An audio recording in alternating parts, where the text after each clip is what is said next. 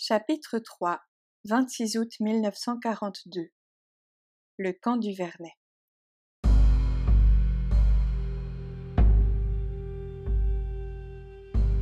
Il est sept heures du matin. Tout le dortoir est réveillé. Il y a du bruit dans la cour. Que se passe-t-il? Inge, une autre fille et moi courons à la fenêtre. Quelle horreur Les gendarmes au même moment, mademoiselle Ruslinef entre dans la chambre accompagnée des hommes en uniforme bleu. Tous les grands, habillez-vous et faites vos bagages. Nous sommes saisis de peur, mais nous nous exécutons dans le calme. Peu après, les gendarmes ordonnent. Allez, tous dans la cour. On nous confisque tous les ciseaux, couteaux et lames de rasoir, tout ce qui pourrait nous servir d'arme. Puis un officier nous ordonne de donner nos bijoux et nos montres à la directrice. Mais pourquoi? Mademoiselle Neff comprend tout de suite et elle devient tout pâle. Ils vont nous arrêter et nous emmener. La gorge nouée, nous montons dans deux véhicules sous les yeux affolés des plus petits de la colonie. Nous arrivons dans un camp, entouré de fils barbelés et surveillé par des sentinelles. On nous déshabille, on nous examine, on fouille nos valises et nous devons remplir des questionnaires. Nous recevons deux fines couvertures et un récipient pour la soupe. Puis nous sommes rassemblés dans une baraque en bois. L'endroit est extrêmement simple.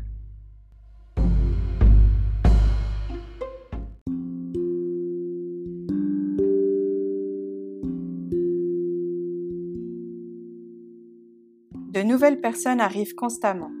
La plupart sont des juifs qui ont aussi été arrêtés en France. Parmi les 400 adultes et enfants, nous, les pensionnaires de la île, nous nous démarquons par notre humeur positive malgré la peur. Nous essayons de rendre la vie plus facile en aidant à la cuisine et en chantant. Je suis sûre que mademoiselle Neuf va faire tout son possible pour nous rejoindre, dis-je à mes amis. Je ne me suis pas trompée.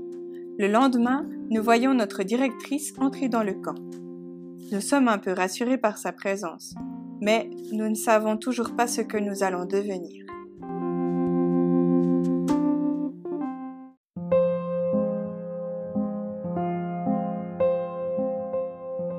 Le quatrième jour, un gendarme entre brusquement dans notre baraque. Vu le nombre d'insignes militaires qu'il porte, il doit être le commandant. Il hurle. Dans une demi-heure, vous êtes prêts pour le transfert. Faites vos valises. Nous sommes affolés car nous savons ce que cela signifie. Un long voyage en train vers la Pologne, vers un camp semblable à celui-ci. Nous obéissons en tremblant. Je ne veux pas mourir. J'ai l'impression que je vais m'évanouir. Tout à coup, mademoiselle Neuf entre dans la baraque et nous crie. Arrêtez de préparer vos bagages, vous ne partez pas. Allez plutôt aider les autres. Nous ne la croyons pas et continuons à faire nos valises. Elle insiste. Plus tard, le commandant du camp revient et fait l'appel de ceux qui doivent partir. Nous ne sommes pas sur la liste, mais c'est avec une immense tristesse que nous assistons au départ des autres. Que c'est dur à regarder les gens montent dans les wagons vides prévus pour transporter des animaux, sans siège, sans rien.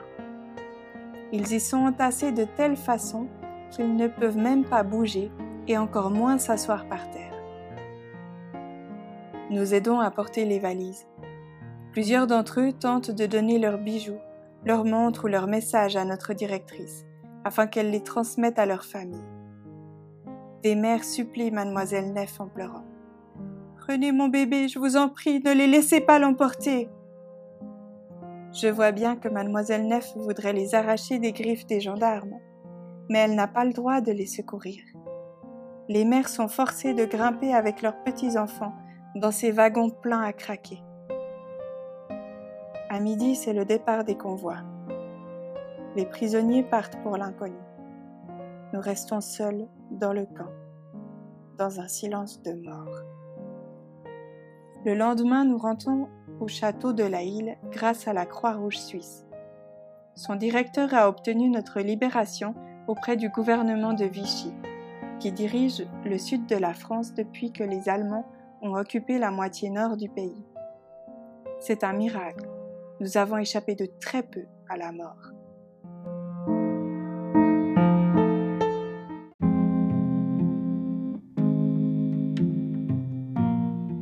Maintenant, tout nous paraît très différent au château.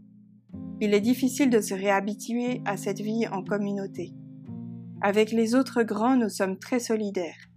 Nous discutons souvent ensemble et nous nous aidons les uns les autres dans nos différentes tâches. Nous avons appris que les amis comptaient plus que tout dans notre vie et réalisé qu'ils étaient désormais notre famille. Nous ferions n'importe quoi pour nos camarades. Le 11 novembre 1942, la veille de mes 18 ans, nous apprenons à la radio que les Allemands viennent d'envahir la zone encore libre de France. Nous sommes très angoissés. Les grands de plus de 16 ans veulent désormais fuir. Fuir loin de la France, loin des Allemands, de peur d'être à nouveau arrêtés et d'être déportés. Mademoiselle Neff essaye de nous calmer. Elle nous assure que nous sommes en sécurité ici, à la île. Mais nous savons que des Juifs, des réfugiés, des personnes handicapées et des ennemis des Allemands continuent d'être déportés. La nuit même, certains essayent de fuir. Plusieurs vont tenter de rejoindre la Suisse, où les Allemands ne sont pas. C'est un long trajet.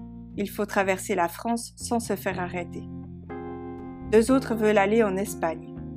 L'Espagne est beaucoup plus proche de la île mais il faut traverser les Pyrénées, une haute chaîne de montagnes. Je suis très inquiète pour eux.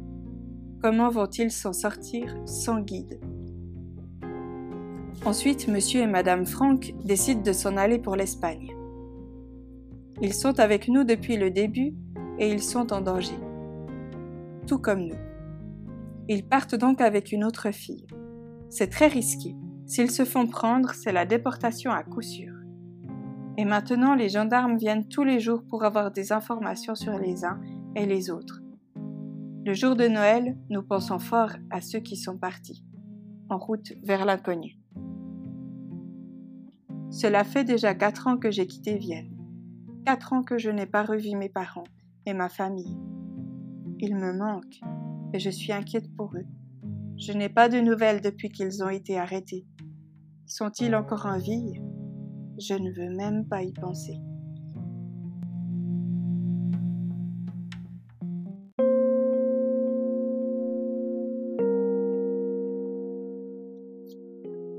En janvier, nous apprenons que certains des fugitifs ont réussi à passer en Suisse. Un autre groupe de cinq a été pris à la frontière. Deux ont pu revenir au château, trois ont été déportés, et nous ne savons pas où, nous sommes infiniment tristes et toujours plus inquiets.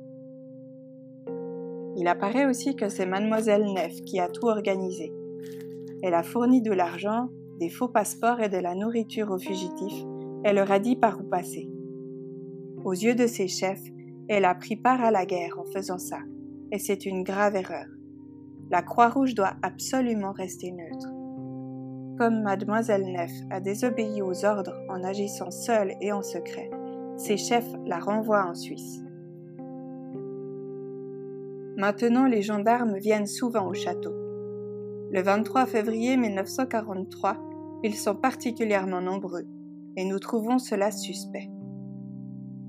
La plupart des grands ont le temps de se cacher dans la cave à oignons, notre cachette en cas de danger. Mais malheureusement, quelques-uns sont déjà dans la cour et n'ont pas le temps de s'enfuir. Les gendarmes font l'appel des grands. La plupart ne répondent pas. Ils sont cachés ou ils ont fui le château l'hiver d'avant. Le chef de la gendarmerie ordonne à ses hommes Fouillez tout le château et retrouvez-les. Mais ils reviennent bredouilles. Ils n'ont pas trouvé notre cachette. Malheureusement, parmi ceux qui n'ont pas eu le temps de disparaître, plusieurs sont appelés et doivent monter dans le fourgon de la police. Ils partent pour le camp du Vernet. Plus tard, nous apprendrons qu'ils ont été envoyés dans un camp de transit à Paris. Nous n'aurons plus aucune nouvelle de trois d'entre eux. Miraculeusement, et grâce à la Croix-Rouge, Manfred Kamlet et Heinz Brunel peuvent revenir au château. Ils n'ont pas encore 18 ans et cela leur sauve la vie. Roslinef doit nous quitter. Avant son départ, elle fait tout son possible pour aider encore les grands. Elle parvient à trouver du travail pour cinq garçons chez des paysans de la région, où ils seront plus en sécurité. Mademoiselle Neff ne revient pas au château, et nous ne pouvons pas lui dire au revoir. Nous la regrettons beaucoup.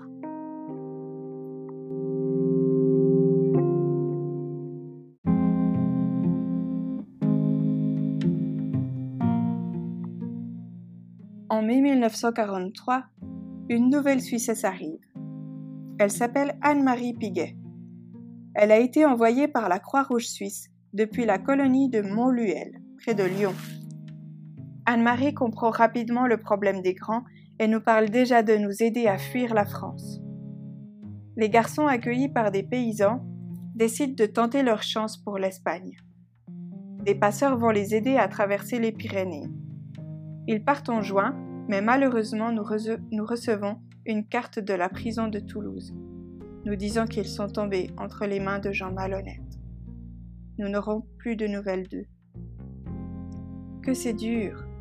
Si nous restons, nous risquons d'être emmenés par les gendarmes. Si nous partons, c'est tout aussi dangereux. Nous risquons de tomber à tout moment sur des soldats ou de mauvaises personnes et d'être arrêtés. Comment allons-nous nous en sortir?